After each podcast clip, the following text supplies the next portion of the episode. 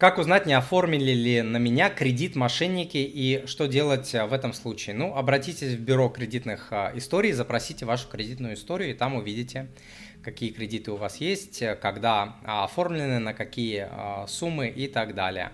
Да, и там можно э, обратиться через госуслуги, можно запросить э, информацию сразу непосредственно э, в бюро кредитных историй. Два раза в год это можно сделать бесплатно.